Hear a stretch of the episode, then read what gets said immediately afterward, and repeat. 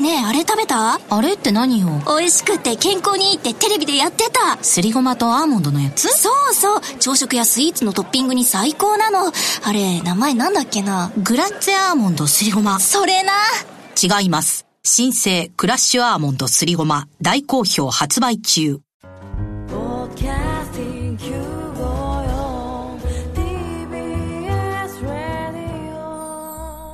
TBS ラジオポッドキャスティングをお聞きの皆さんこんにちは。安住紳一郎の日曜天国アシスタントディレクターの中山一輝です。日天のポッドキャスティング今日は168回目です。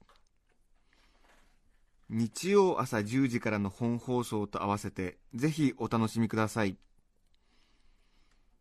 それでは10月24日放送分安住紳一郎の日曜天国番組開始から10時30分までの放送をお聞きください。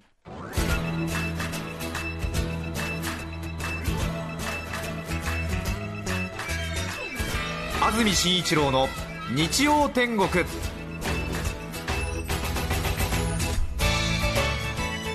おはようございます。10月24日日曜日朝10時になりました。TBS アナウンサー安住紳一郎です。おはようございます。中澤由美子です。皆さんはどんな日曜日の朝をお迎えでしょうか？さて関東地方は薄曇りの天気といったところでしょうか？そうですね。また随分と気温が低くなっていまして冷え込んでいるというと大げさですが随分とここ最近にしては一番の涼しい朝を迎えています、はいスタジオになります東京赤坂の現在の気温は15度ということですがもう少し体感的には低く感じられるなというところはありますが今歩いてこちらに向かってまいりましたが外を歩いていましたら完全に冬の装いの女性の方がいらっしゃいまして、ええ。こちらはビジネスホテルからシャツ1枚で何かひょうひょうと寝癖の頭を抱えまして。レレレレレっていう感じで会社に来たんですけれども。片やばっちりと冬のコートそして茶色いブーツ黒っぽいタイツのようなものを履いてそして上はそうですね紫とかピンクのようなセーターのようなものさらにはちょっと薄手のマフラーみたいな感じをした人と信号で真横になってしまってなんかすごくこちらが貧乏な人みたいな感じになってしまって なんかあれ私の方の色使い少ないみたいな感じでこちらはもうあの白のストライプの長袖のシャツ1枚ですから。えいや寒くないんだもんっていう感じで。えそうですね、ええ昨日の夜までは寒くなかったんですけども今朝方からはこの格好では寒いなという感じですね。さ そうですね。ええ。さすがにえ特に冬になりますと女性のファッションが華やかになりますから特に、ええ。中田さんも今日は革のジャケットを着てらっしゃえ そうですね。っていいですね。ええ。ちょっとあの戻りました。外に出て寒いからおーおーおーおもうそれはもう秋冬のものですよね。そうですね、ええ。はいはい。いいですね。私は完全に綿100%で1枚ですけれども確かに昼間だとねシャツ1枚。昼間でも今寒いですね。そうですね。一昨日先一昨日水曜日ですか。福岡に出張でえで翌日木曜日ですか。福岡を昼過ぎに出る飛行機で東京に戻ってきてでその日一日休みだったんですよ。それで飛行機で帰ってきてその時点で午後4時ぐらいだったんでしょうかね、ええそれで羽田空港からモノレールに乗って浜松町に出てええそして都内の方に戻ろうと思ったんですけれども、モノレール乗ってると大井競馬場駅がありますよね。ありますね。今ちょうど夜競馬をやっています。はトゥインクルレースっていうんですか？うんうん。東京シティ競馬。大井競馬ですが南関東競馬南関競馬ですけれども。でそのトゥインクルレースに向かう OL さんいわゆるその JRA のなんか大泉洋さんたちのコマーシャルのようななんか、そうだ競馬へ行こうみたいな雰囲気が出てて、へで私も時間が余ってましたしなかなかあそこモノレール使わないので、あの羽田空港の方から来ますと左手に見える馬の厩舎とか藁とかが見えたりして、えーでちょっとティンクルレースのもうなんか照明のようなものが見えたりして ピンクの黄色の。えー。それで私普段競馬あんまりやらないんですけれどえも、ー。ちょっとなんかその勢いに誘われてえー大井競馬場で降りてえで徒歩10分ぐらいなんですが競馬場行って、はいああこれがトゥインクルレースかとー思って、えー。夜の照明の中で馬が走ってるんですけれどもああかっこいいなすごいなと思って。でも薄着なんですよね。いかんせん。いかんせん薄着なんですよねしかも結構夜の競馬場ってご想像つくように寒いんですよね。結構ね風が抜けたりしますしまあね。海のそばっていうのもあるそうですね、えー。ええそれであの例のごとく綿のシャツ1枚だったものですから 最初はね結局6レースから11レースぐらいまでいたんですが結構いるじゃないかって話なんですが。そうでしたね。ええ結構ちょっとねあのもともと危ない血を持ってるんで私は。あのとのめり込んで。ちょっとのめり込んでしまうね、あの興奮するタイプなので。しかもギャンブルには最も向かない AB 型なので。あそうなんですね、それで寒くなってきて。うん。で一応分かんないなりに一応パドックとかに行ってうん。なんかこの馬はやる気ねえなとか思ったりすると×印なんかつけちゃったりして。で合唱コンクールで金銀銅当ててますから3連単しかねえなと思って。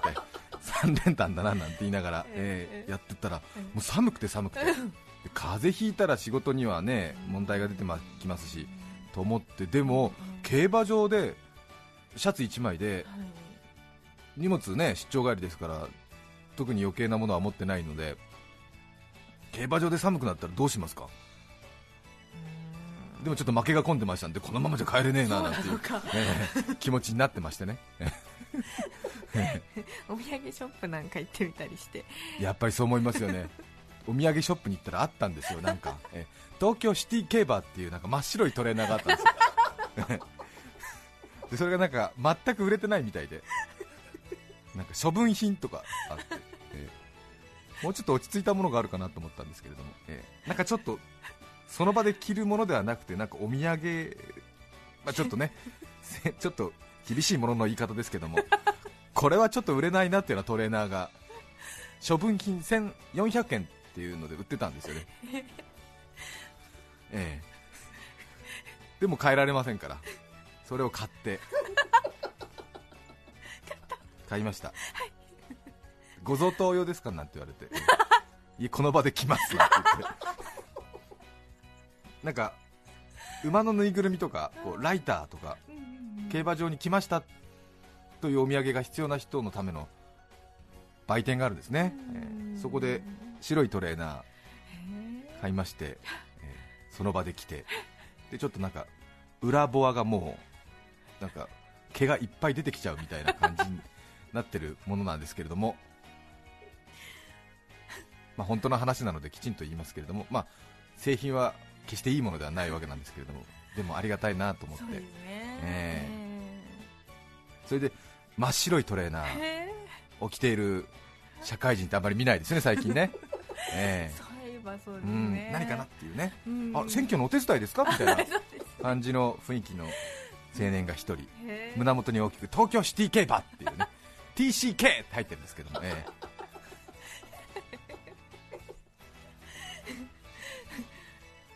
それを着て、妙に声の張る危ないお兄ちゃん一人の出来上がりなんですよね。自分でも気づいたんですけれども、やっぱりちょっと競馬って興奮してくると声が出てしまいますね。私その声を出す訓練を受けておりますので そうですね。プロフェッショナルです。スタンドにものすごく声が響くということが分かってしまって危ないなと思いましたね。私の声は狂気だと思いました。すごい声がやっぱり。自分で言うのもなんですけれどもへちょっとね自慢になっちゃいますけれどもやっぱり私声のプロだなと思いました。そうなんだ。えええなんか大声はねそんな出すイメージがないじゃないですか。そうなんですよね。ねえ。ええ。でも違うんだよ。でもやっぱりその必要に迫られてん。声のボリュームを大にするとちょっとやっぱりここだけの話ですけれどもびっくりする声量が出ましたね。狂気というほど。しかも真っ白いトレーナーで TCK って入ってますからね、ええ。危ないお兄さんおじさんがもう、行え。けとか言うわけですか。えうん。馬の名前とか言って、ねえなんかまたそしてその場になんかそぐうような雰囲気を出す癖が私ありますものですから素人の癖してうん。ちょっとなんか慣れてるなみたいな雰囲気を出したがる 風情がありまして。ええ。なんかわかります、ううんんまあ、その空気を読み取る反射神経もまた一応プロでございますから。ね、ええ。初心者のくせになんか偉そうなやじ飛ばすみたいな。びっくりしました自分でも隣の人とかちょっとなんかあのびっくりしてええ。こちらをご覧になるぐらいななんか、うん、あはーへ危ない人がいる まあちょっとねこれも正直に話しますとちょっとね危ない人が何人か見受けられるわけですよ。やっぱりちょっとこう熱が入りすぎてね。そえまあ、その中の一人に数えられたなという思い出ですけれども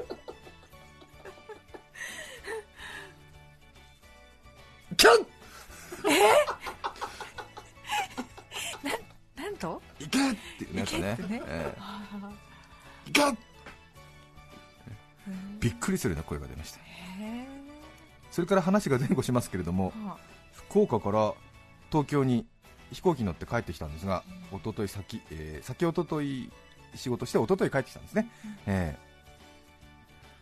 え。で私、飛行機大好きなもんですから飛行機に乗って移動すると聞いただけで大変楽しい気持ちになるんですけれども 多分乗り物好きの方はこの気持ち分かっていただけるんじゃないかなと思うんですけれども、ええちょっとやっぱ飛行機に乗るってだけでワクワクしますね、やっぱりね大人になっても。そうなんですえね、え何なんでしょうね、あのね喜びは。うん。新幹線に乗るって聞いても嬉しいですしね、へえすごい回数があると思いますけどね安住さんなんてもう週にいやいや、そんなに回数は多くはないんですけども、それでも月に3回ぐらいねは、そんなに。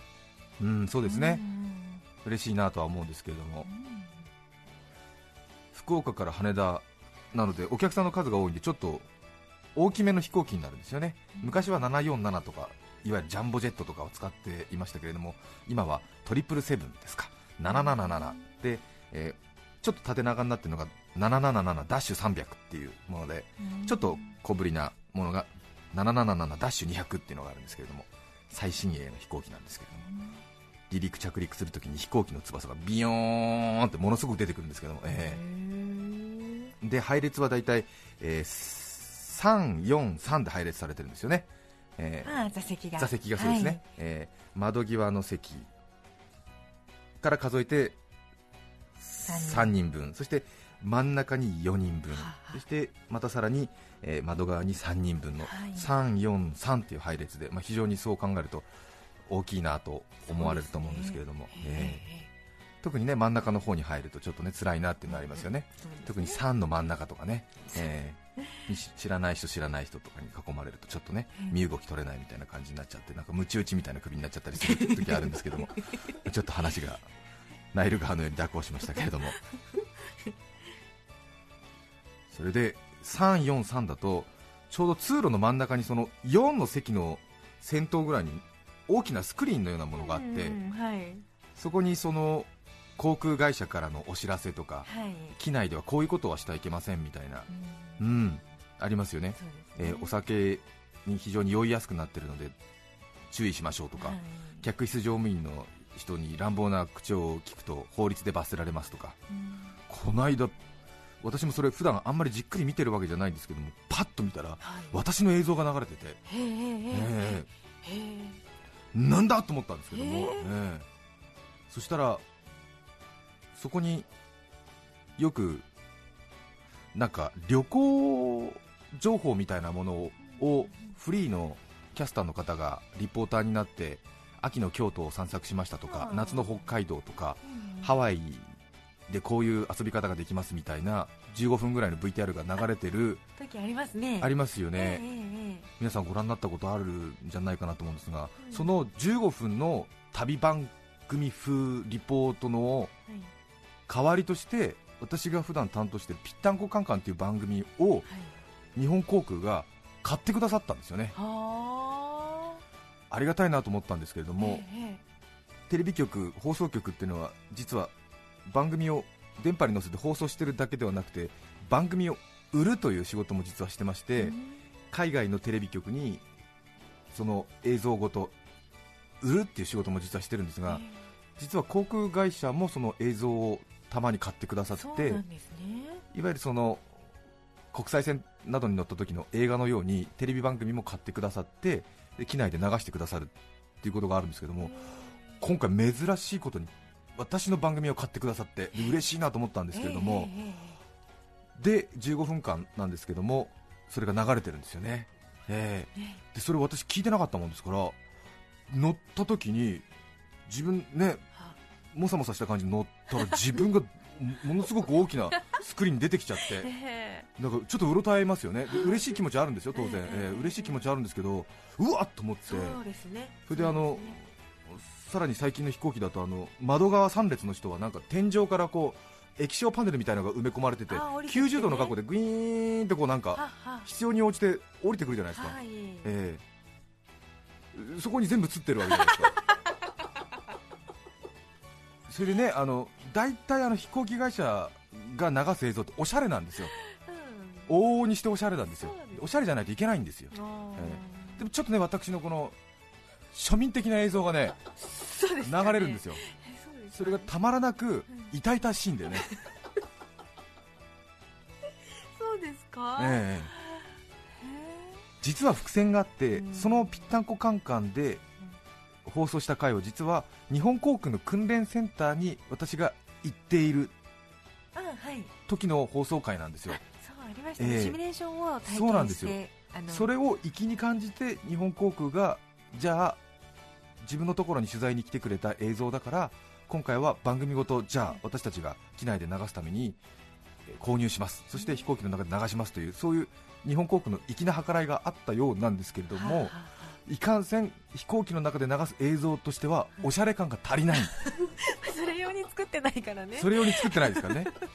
私だってなんかちょっとその飛行機でね流れるっていうことが事前に分かってればそれなりにちょっとね低い声を出したりとかしたんですけども完全にその7時8時のなんかお茶の間に行くものだと思ってるからもう下世話のこと極まりないわけですよ。それがなんかねえ。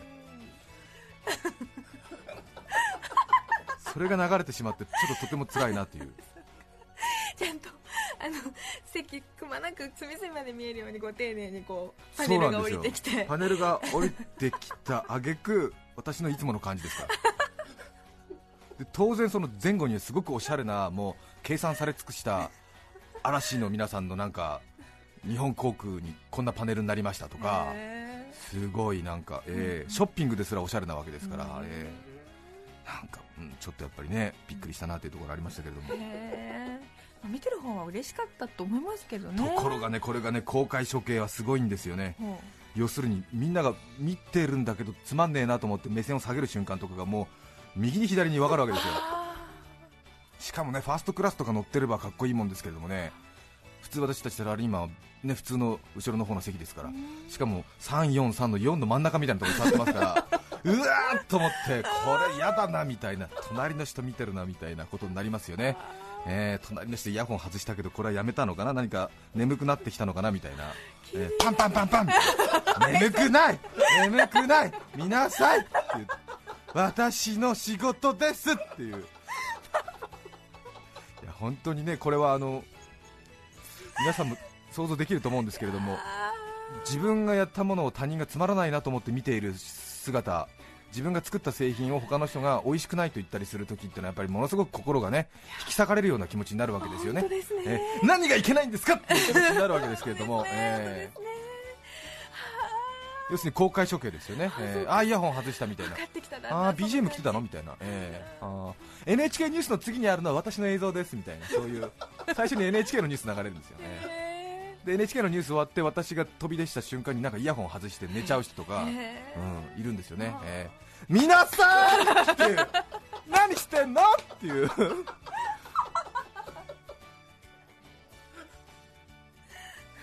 で普段の私だらしないんでほとんど気づく方はいないんですけれどもやっぱり子供ってのが目ざといですよね。えーやっぱりスクリーンに出てる人がなんかここにいるみたいな そういうなんかことが大変面白いみたいで、えー後ろの千葉から福岡に観光に行った男の子小学校3年生とはい。中学校1年生の女の子とお父さんかなお母さんちょっといなかったんだけれどもはい。その男の子が後ろ僕の後ろだったんですけれどもあスクリーン見た後にどうやらじ前に私がいるっていうのを気づいて、背中越しにうん「出てる？出てる!」って分かってるわい。分かってるわい叩いて叩いて、まあ、蹴ってんだろうねきっとね多分ね。ええ出てる出てるって背中トントントントンして。でお父さんはね疲れて眠っちゃってんで中学校1年生のお姉ちゃんが気聞かせてやめなさい。やめなさいって言ってんだけどそれも辛い。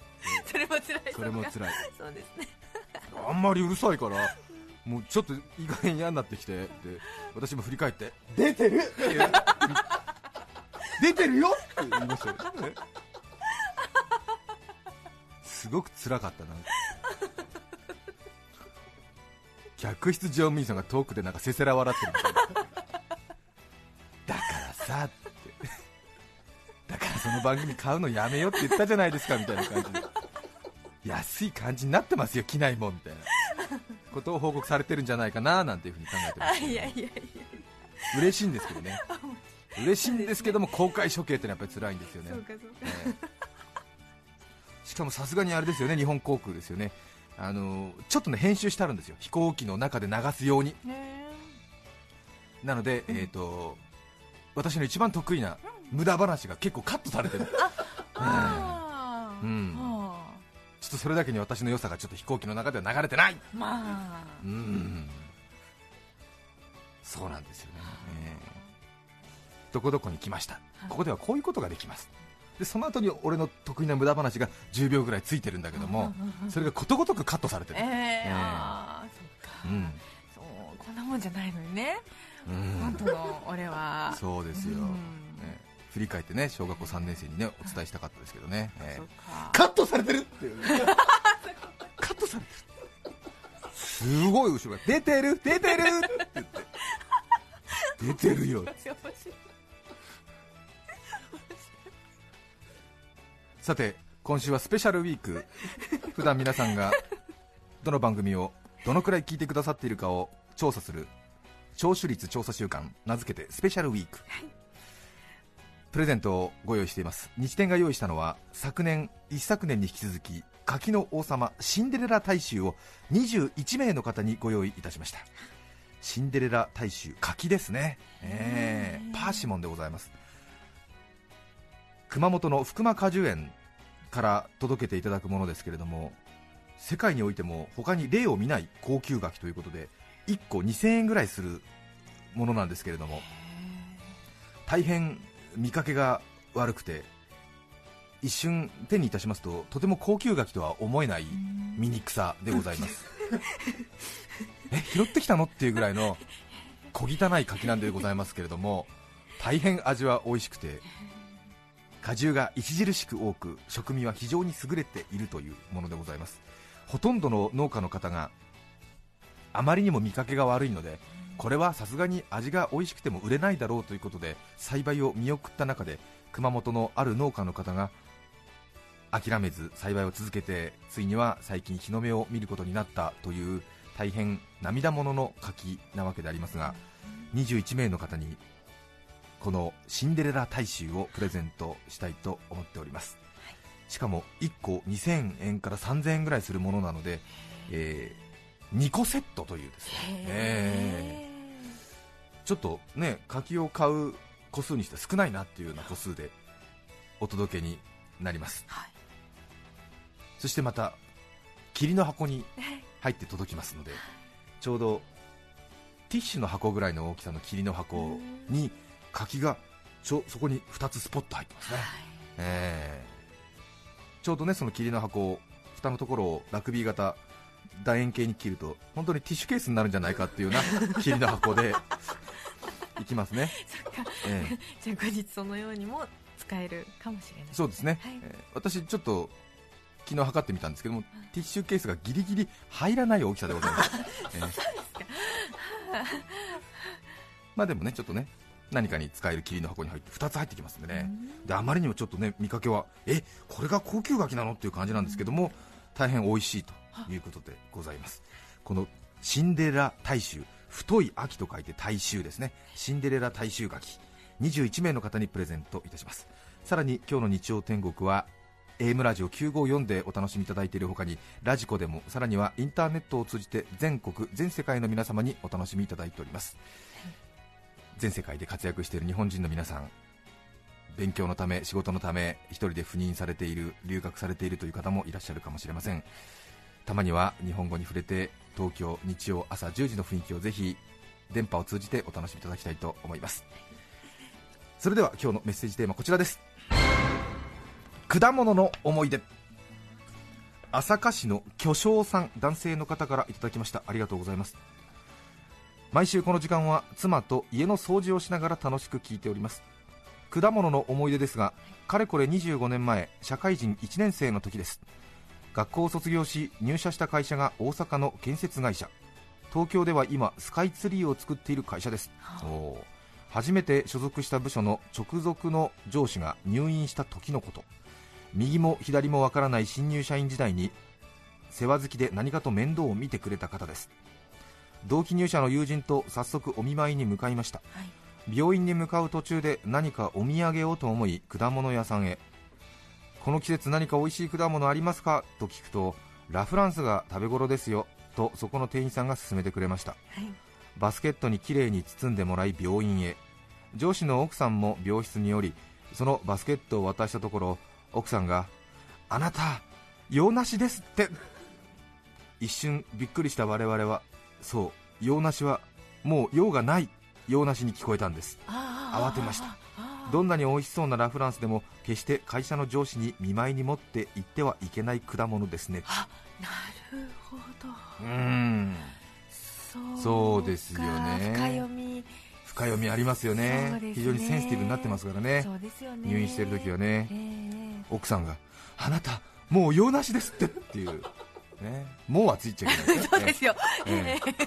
あなた用なしですってね。ね確かに。そうですよね。ええええええ。そうですよね。ええ。あなたラ・フランスっていうことですもんね、ねえ。えあなた用なしっていうね。あ特に会社の後輩が来てますからね。ちょっとドキッとねうん。するのかもしれませんよね。そうかそうかそうですね。ええ。あなた用なしね。これはきついです。文京区のアダンソンさん40歳男性の方ありがとうございます祖父おじいさんは晩年になって初めて食べたキウイフルーツのそれまで食べたことのない酸味と甘みが気に入ってはい。持っていくと喜んでいたのですが、ええすぐには食べません。熟するのを待っているの？と聞くと、、はい。やすぐ食べたいけど食べるとあの黒いつぶつぶが入れ歯に挟まって痛いんじゃ。だから食べようか食べまいか迷ってる。といかにも食べたそうでした。じゃあつぶつぶ取ればいいじゃん。と言ったのですが味とともに噛んだ時のつぶつぶが潰れる食感も好きとのことでキウイを手にじっと迷っているので、はい。うまく食べられる方法を一緒に考えましたが思いつきませんでした。うん。そうこうしているといてててうんうんいてててうんうんという声が聞こえてきて 痛がりながらも美味しそうにキウイを祖父が食べている姿があってじいちゃんかわいい大変そうと思いつつ見守っていました。ねえいいですねおじいさん。ね。初めて食べたキウイフルーツの味が忘れられないっていう。ねうんうんいてててっていうね。痛いだろうね。そうですね。はい。皆さんからのメッセージをお待ちしています。E メールのアドレスはすべて小文字の日天アットマーク tbs.co.jp nichiten アットマーク tbs.co.jp です。抽選で21名の方に柿の王様シンデレラ大衆をそして3名の方にはカルピスセットをプレゼント。さらにメッセージを紹介したすべての方にオリジナルポストカード女武者陣中影組の図をお送りします。今日のテーマは果物の思い出。皆さんからのメッセージお待ちしています。さて今日はこの後夜から雨という予報も出ていますけれどもいい日曜日にしてください。それでは今日の1曲目を紹介します。横浜市のひらひらさん45歳男性の方からいただきました。ありがとうございます。アリス。今はもう誰も。10月24日放送分安住紳一郎の日曜天国。10時30分までをお聞きいただきました。著作権の問題がありリクエスト曲は配信することができませんので今日はこの辺で失礼します。安住紳一郎のポッドキャスト天国。スペシャルウィークプレゼントはシンデレラ大衆高級柿でした。隣の客はよく柿食う客だが柿が柿休暇の時は画期的な脚力でよく姿をかき消す客だ。そんな客の客観的回帰小説狭い日本そんなに急いでどこ行くの？お聞きの放送は TBS ラジオ954